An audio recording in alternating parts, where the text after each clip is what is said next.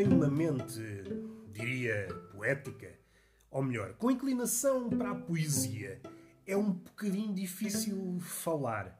De uma forma ou de outra, estamos sempre cientes daquilo que acabamos de dizer e temos consciência de que aquilo que acabamos de dizer podia ser dito de outra forma, eh, de uma forma mais eufónica, de uma forma mais económica, e por vezes é preferível desligar esse chip.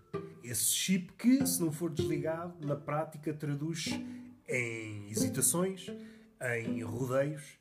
Quem tem a mente desperta para esse tipo de coisas, para frases que podiam ser de outra forma, para frases, para palavras que podiam. Quem tem essa inclinação poética é muito picuinhas nas palavras. A palavra tem de ser a certa, caso contrário, tudo se esboroa. Mas tem de haver qualquer coisa aqui na cabeça que nos diga, calma lá, que a conversa é apenas um esboço de qualquer coisa. Há algo de experimental na conversa. Se quisermos, a conversa é naturalmente imperfeita.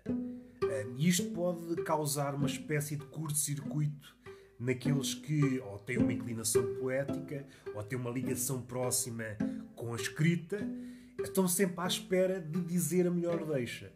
E é curioso quando uma conversa que à partida nos alegrou, ficamos com aquela sensação de que falámos como devíamos falar.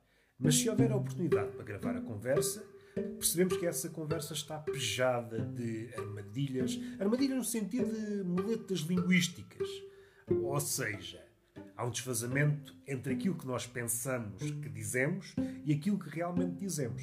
Pode haver afinações, mas não nos podemos obcecar demasiado. Caso contrário, o enguiço que surge na conversa pode aumentar. E isto pode ser um ciclo muito complicado de sair. É evidente que as muletas podem e devem ser hum, mutiladas. Passe a brincadeira linguística. Porém, é preciso não esquecer que cada pessoa tem uma espécie de musiquinha.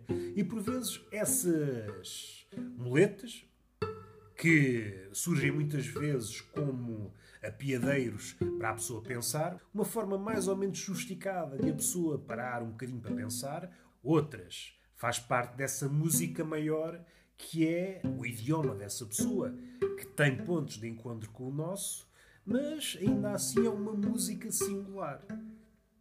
Mas esta ideia também pode causar uma espécie de engulho.